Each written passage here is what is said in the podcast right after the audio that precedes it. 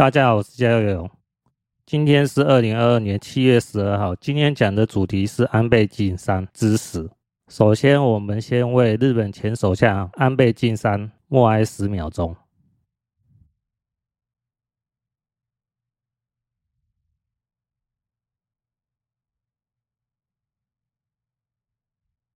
呃，为什么我们要为日本前首相安倍晋三默哀呢？因为安倍晋三是我们台湾最好的盟友哦。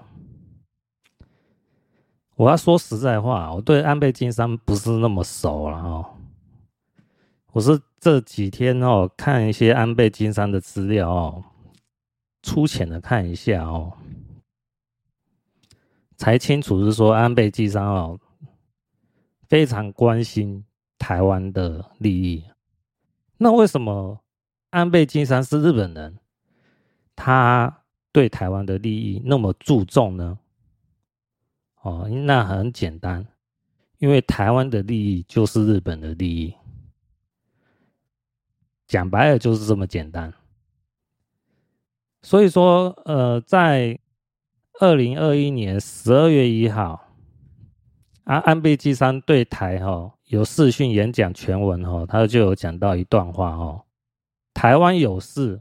等同于日本有事，等同于日美同盟有事。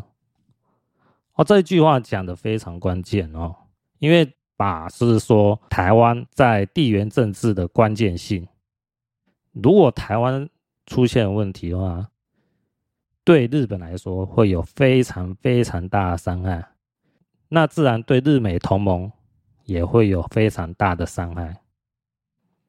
那安倍晋三是非常有远见的政治家，看到了这一点，所以把这句话讲出来。但也是因为他这样子的公开表态，在当天，也就是二零二一年十二月一号，中共外交部发言人汪文斌他讲了：“走军国主义老路，必将碰得头破血流。”据路德的说法，这个是一个暗号哦，就是中共下达暗杀命令的暗号了哦，就是中共暗杀安倍晋三，讲白了就是这个样子哦。我个人认同这种说法哦。那我们先回到是说七月八号哦，安倍晋三被那个人我也没记他名字哦，暗杀哦。我有看那一天的，就是一般民众的那种录影的影片哦。他那个录影哦，一开始我看到的一些影片哦，都是比较远一点，不是那么清楚的。但是最后我还是有在呃推特上哈，呃大家搜寻安倍晋三哈，呃最后演讲然后好应该可以搜寻到这一段影片。啊，这一段影片大概是两分十几秒哦。这个影片很关键，它可以看出很多讯息出来哦。那当然，我不是主要专家，我只把一些重点我讲出来哦。因为一开始路德呢，嗯，他可能会比较保守，对这件事情暗杀事情发生的时候，他会是说啊，这个是刺客呢，哦，啊，趁。那个随扈的不注意，短短几秒钟，所以趁那个空档，趁机暗杀了安倍晋三。可是呢，因为我自己是直觉说啊，这个就是他那个随扈呢被渗透有问题。后来我看到这个影片的时候，更加确定我我这个看法。这怎么说呢？因为哈，我我们去看那个影片哈，靠近安倍晋三的随扈呢，大概有四个，在安倍晋三的右侧边有两位，左侧边有两位，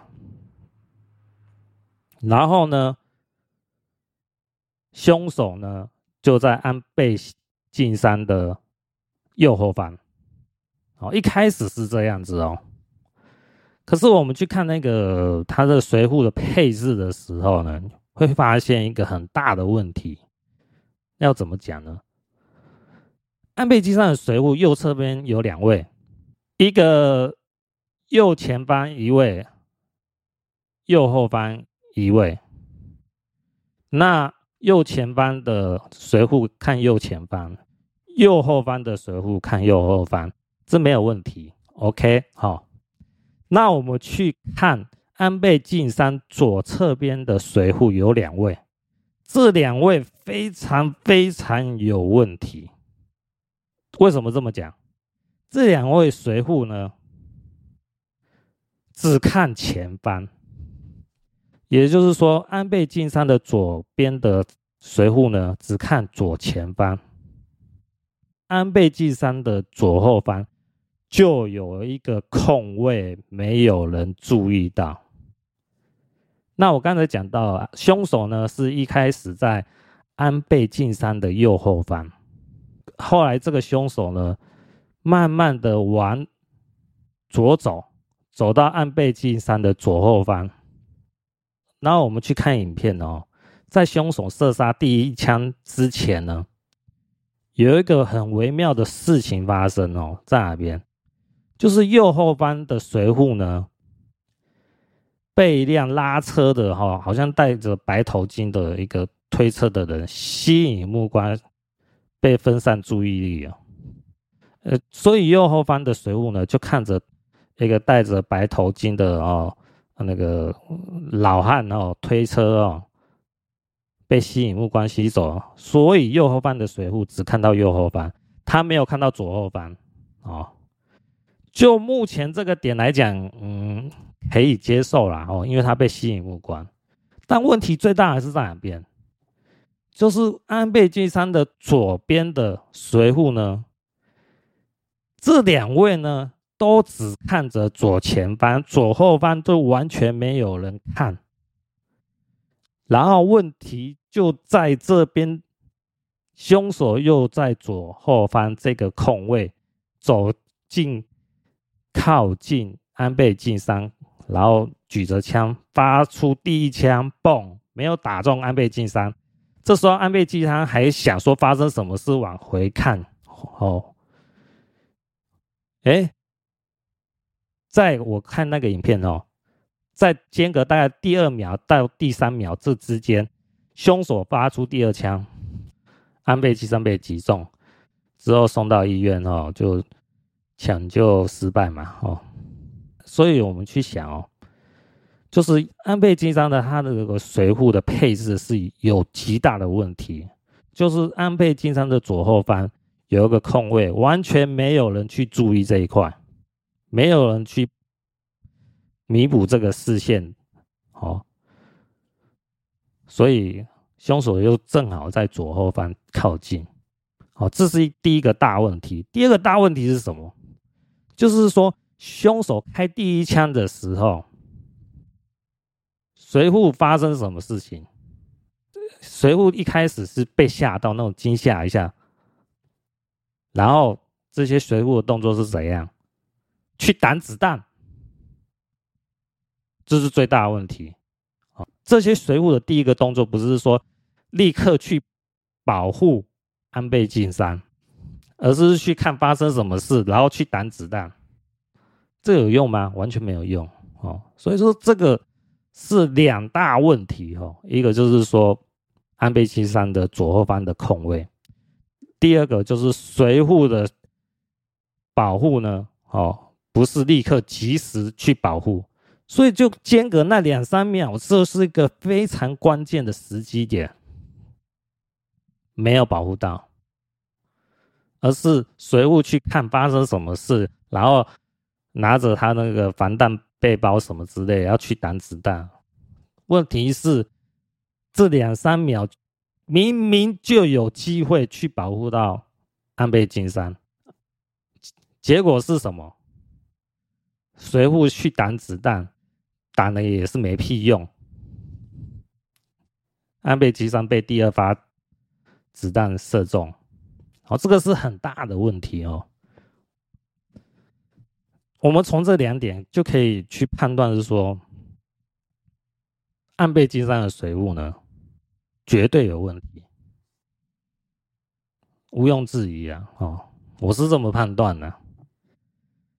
一开始录的说啊，这个可能是凶手呢，哦，察觉到呃，这个有几秒钟的空档哦，趁这个空档呢，然后暗杀安倍晋三。可是呢，我看那个影片哦，是长达大概两分钟呢，哦，安倍晋三右边的随扈呢，一个看正右前方，OK，一个看右后方，也还 OK。可是呢，左侧边这两个随扈呢，长达两分钟都在看着正前方，这不就告诉凶手说：“哎，你凶手，左后方给你空位咯，趁左后方攻击，暗杀安倍晋三。”哦，这个如果大家去看那个推特上那个两分钟的影片哦，可以看得很清楚哦。那当然是说有些视角看得不是那么清楚啦，但是我们可以去判断出哦，呃，因为之后还有一些画面的影片哦，可以推敲出哦，就凶手是怎么靠近安倍晋三了。因为一开始凶手是在呃安倍晋三右后方，那。安倍晋三的右后方有随护嘛？哦，那也是在盯着右后方。那这个凶手呢，就绕到安倍晋三的左后方。而绕到左后方的时候，安倍晋三那两位水户长达两分钟，哦，都看着安倍晋三的前方。那后方都没人顾啊，后右左后方没人顾。那凶手就从左后方靠近射杀安倍晋三了，这不是一个非常非常有问题的事情吗？我讲不好听啊，那左边哦，安倍晋三左边的随扈这两位应该切腹自杀哦，可耻，真的是非常可耻，这两个随扈真的是没屁用啊，真的是没屁用。我觉得这两位随扈应该要切腹自杀哦。要不然就是把他脸孔露出来，说真是哎，非常可耻的事情啊。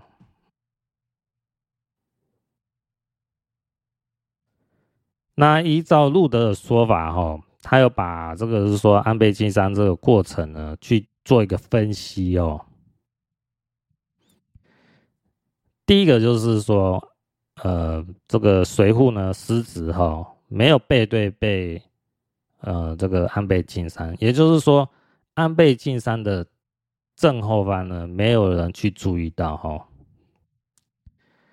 第二个呢，就是说杀手呢是有心理训练出来的哦。这个是一个杀手哦，不是说哦，我对这个呃安倍晋三哦有恩怨，然后就去做坏事哦。不是这种仇杀啦，哦，因为怎么说，仇杀呢？有可能是说，在你开第一枪的时候呢，甚至好几枪，你都因为是说不敢杀人哦，然后就心中有胆怯，所以说暗杀很容易失败。可是这个凶手呢，第一枪可能没瞄中，立刻修正，第二枪不到三秒。就发了第二枪，就射杀成功了。所以这是有一个心理训练出来的杀手哦，不是像我们一般人认为是说啊，这个就是因为是说凶手说哦，因为宗教什么原因哦啊，然后我对安倍晋三怎样不满，然后所以我出去做这件事情。我听他说屁话。有时候我们看新闻。不能看是说凶手要讲什么话，凶手讲出来的话是因为是说他想要让我们听他讲这个话，这个跟中共讲的话一样的哦。中共讲的话就是讲你喜欢听的话，实际上中共做的事就是要对你不利的事。哦，这个就是中共培养出来的嘛。那。路德也有讲到，是说哦，像这个凶手呢，他不是用一般的枪支哦，他是用自制手枪哦，自制手枪是用的火药哦，不是一般的那个枪支的火药，它是用那个黑火药，那是很有讲究的哦。为什么这个凶手呢？这个杀手呢？知道暗杀要用自制手枪，还有黑火药才有办法成功呢？路人有分析啊，像是说，呃，他以赌场的例子哦，赌场呢，它有一个仪器去可以侦测到有没有人持有枪支哦，两百公尺范围内，然后警犬呢，可以在阴影内哦。嗅出有没有火药，所以说，如果这个杀手不清楚这个规则的话，他带一般枪支还没靠近到安倍晋三，早就被抓起来了。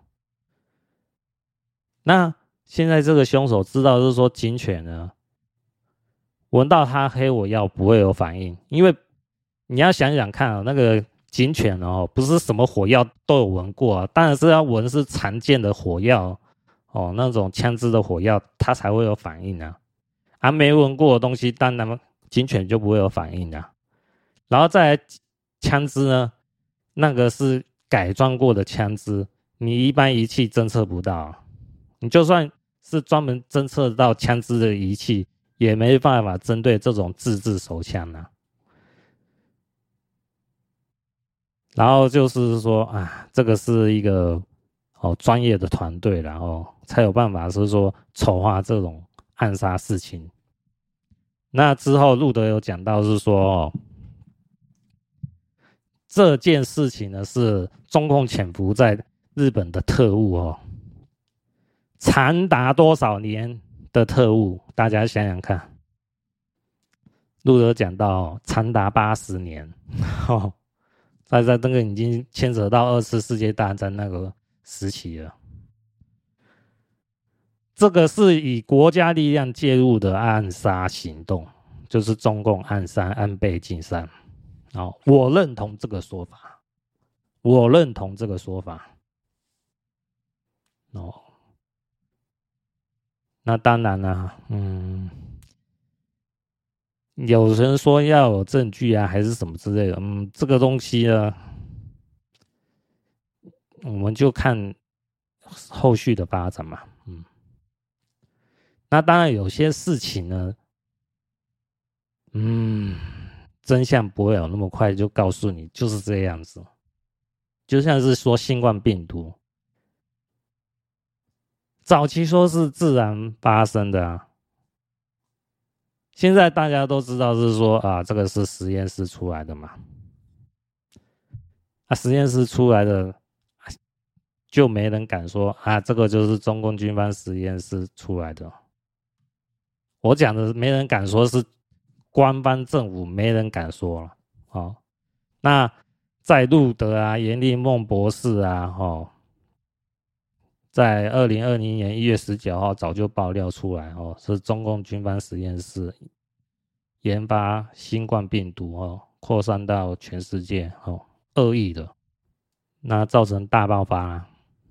现在台湾哦，累计确诊超过四百万嘛，嗯，因新冠病毒死去的好像有七千多人嘛，这个就是。之前讲过《神秘的算命师》第六集哈，那一篇文章讲到，这就是静默的灾劫。什么是静默的灾劫？因为你不作为，你沉默，你就要付出代价。好，美国也是一样，其他世界各国都是一样，都放任中共继续作恶，所以造成。世界各国的人民不断的受苦受难哦，不断有人因为新冠病毒死去哦，因为大家都舍不得说跟中共撕破脸，这个经济利益也就没了哦，因为看不到明显的好处，所以不想去得罪中中共想说啊，这件事情吞了啊、啊，我们继续跟中共做生意好了。我们去想想看，这些政客们要想想看，中共示范这个病毒，想说我毒你们这一回之后，我们继续做生意就没事了吗？会犯第一回毒，你没有去制裁中共，中共就会继续放第二回毒、第三回毒、第四回毒，毒死你。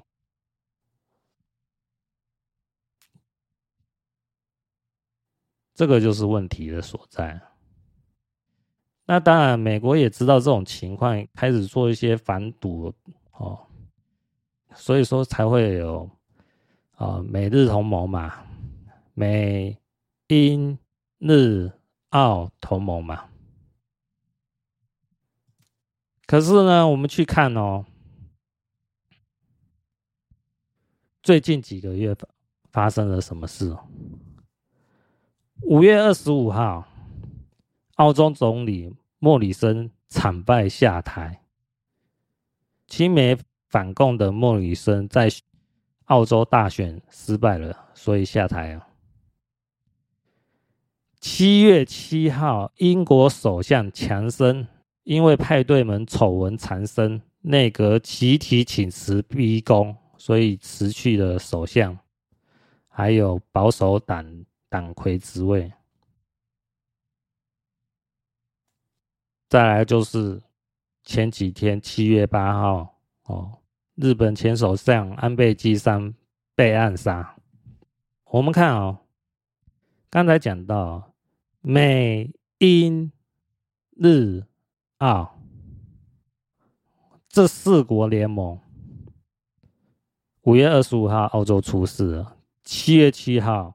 英国出事了，七月八号日本出事了，这些大事哪有那么巧就发生了？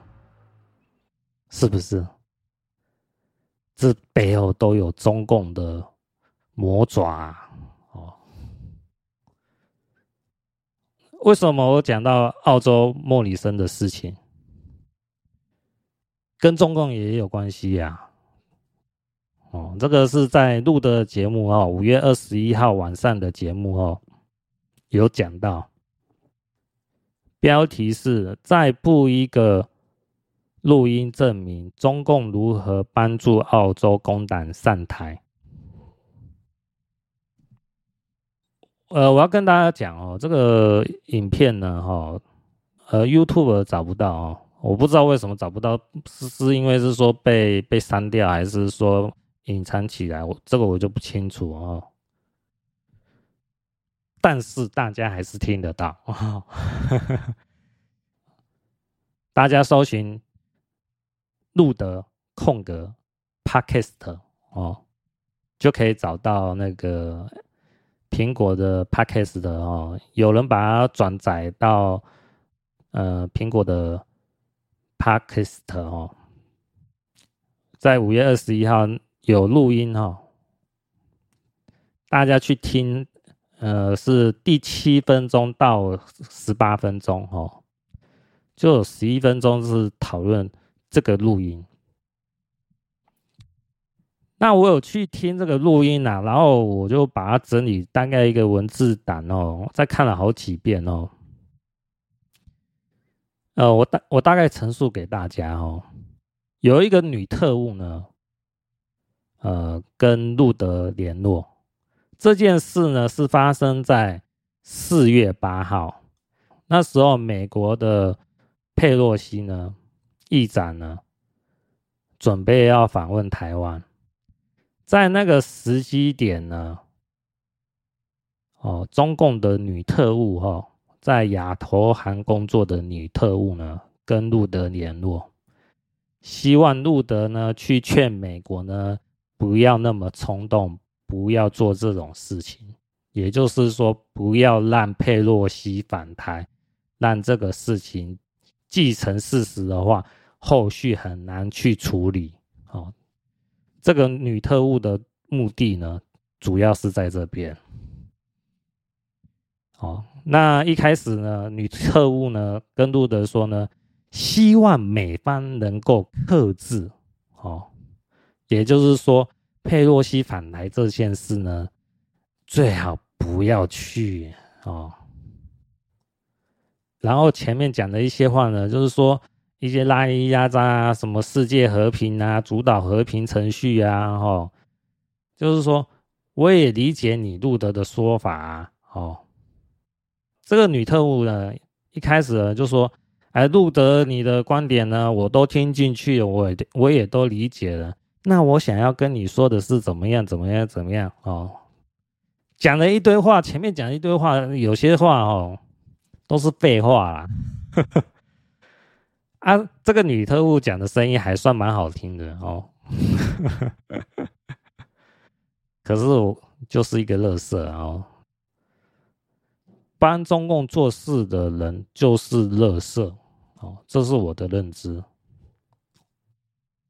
嗯、大家有兴趣可以去听啊，吼，这个女特务呢，讲到一个非常关键的重点在哪边？就是说，澳洲大选呢，他有讲到呢，美国的同盟呢，并不是铁板一块哦。就是说，澳洲大选呢，我们去看哦。那时候莫里森都是很支持美国嘛，那莫里森是自由党的嘛。他先讲是说澳洲大选的局势是什么样。哦，说澳洲的西澳啊、南澳啊、昆士兰啊，哦。这几个最大的矿业啊和资源啊，哦，基本上呢都是中共掌握住的势力。然后南澳呢也差不多了。紧接着呢，这个女特务啊讲到一个非常重要的关键讯息哦，就是说，Penny 哦，P N N Y 哦。W O N G，呃，好像是工党的领袖哦，具有华人血统。我讲这个女特务讲的原文哦，Penny 王哦是有华人血统的，这些东西都是三代以前就设置好的东西，你懂吗？都已经混了东南亚的血统了。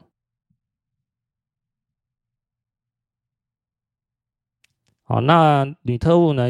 紧接着讲是说，哦，这个因为这个 Penny 王呢，因为混了东南亚血统，那很容易拉到呃东南亚血统的一些呃澳洲民众嘛的票嘛。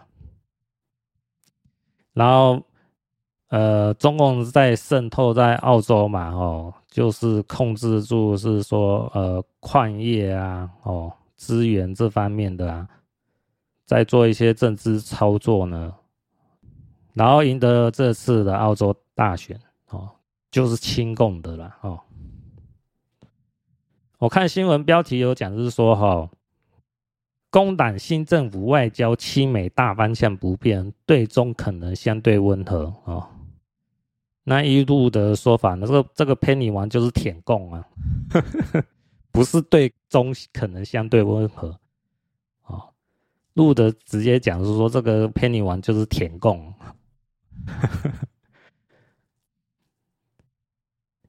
那这个 Penny 王呢，好像是主要主导哈澳洲的外交事务嘛。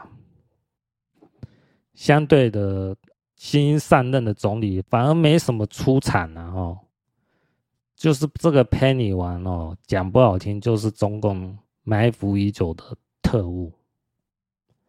啊，这跟刚一开始讲到刺杀安倍晋三的凶手是在八十年前就潜伏的中共特务，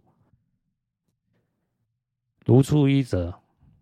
嗯，埋伏很深，中共埋伏的特务埋伏很深。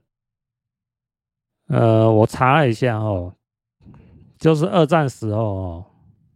蒋介石哦，身边最大的中共特务哦，是郭汝贵哦。败退台湾后的蒋介石呢，曾痛心疾首的说：“没想到郭汝瑰竟是最大的共谍。”在一九四五年抗日战争结束时，哈，郭汝瑰就升任国军中将，不仅是掌管全国军队编制装备的军务署署长，兼任国防研究院副院长。哦，我们去想哦，这么高层级的中共特务，老蒋也烦不了啊，蒋介石也烦不了，这代表中共呢，善于运用心计，埋伏在各个势力，用时间去换取实力。去影响你，中共知道自己呢是假骗偷的这种体系，真的要跟美国硬干，中共绝对没那个实力。所以呢，中共就用时间来换取你的信任，埋伏在你的身边，最后在你的身边东搞瞎搞。把你搞死，这个就是中共一贯的伎俩。我们刚才看到，就刚才讲到老蒋这个郭汝贵的这个特务，然后刺杀安倍晋三的凶手，八十年前这个特务，还有澳洲哦工党的佩尼王哦，三代以前混血的。哦，混到东南亚血的特务，我们就可以知道中共这个心计之深有多深啊，有多么可怕。我们不能不小心啊！啊，嗯，所以说未来两三个月，大家真的是哦，哇。在，随时都会有大事情发生。我们正在见证历史哦，尽管这个历史，嗯，不是那么好的历史哦，我们也不得不面对哦。我之前有讲到嘛，哦，就是八月七号立秋以后嘛。嗯，台湾的推背图嘛，二零二二年的国运嘛，经济的问题会比较大哦。嗯，估计是在秋天哦，八月七号立秋以后哦，会白热化哦。然后在中共的国运呢，哦，推背图哦，二零二一年哦。那二零二一年是指二零二一年的十月到二零二二年的十月，也就是说哦，未来两三个月呢，哦，中共可能会发生战争哦。至于是中共被打还是中共去打人家哦，那就要拭目以待了哦。可以推测的是哦。未来两三个月哦，不会是那么平静啊！我不晓得大家能不能认同我讲的这句话啊？不会那么平静啊！尤其是今天呢，因为我看路德讲到哦，七月十二号，国台办朱凤莲表示哦，第十四届哦海峡论坛哦。将在七月十二号哦，也就是今天哦，在福建举办哦，主会场设在厦门哦。明天十三号哦，举办论坛大会哦，然后邀请了台湾有关政党代表、主办单位代表、行业精英、社会社团负责人、哦，公亲部、哦，乡镇村什么之类的人哈、哦，民间信仰的人哈、哦，来参与哦，这个海峡论坛哦，这个论坛呢，录的是判断呢。不会是什么好事哦。我听路的说法，这个就是来搞事的哦。如果蔡英文没有办法好好应对这件事情哦，有可能政权就不保哦。呃，这个事情呢，我想应该不至于会那么严重哦，只是说。看民进党政府哦做事的态度哦，就路的说法哦，就是蛇鼠两端哦，做事不坚定哦。你说台湾的经济会好到哪里去？你说台湾的安全会好到哪里去？这就。让大家去好好想一想嘛，所以讲起来算是蛮沉重的哦，只是说我们不得不面对了哦。好，今天就讲到这边，下集再见，各位拜拜。